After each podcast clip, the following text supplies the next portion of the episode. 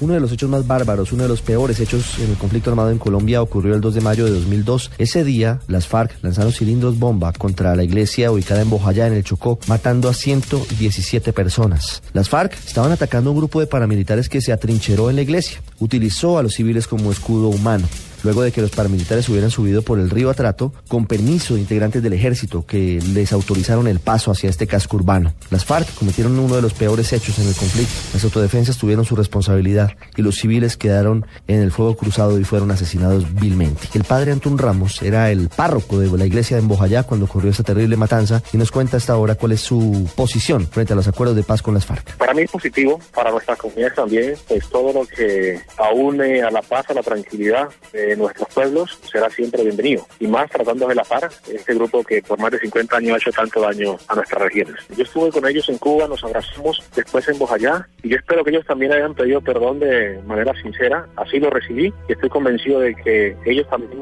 eh, como humanos, son conscientes de todo el daño que han hecho.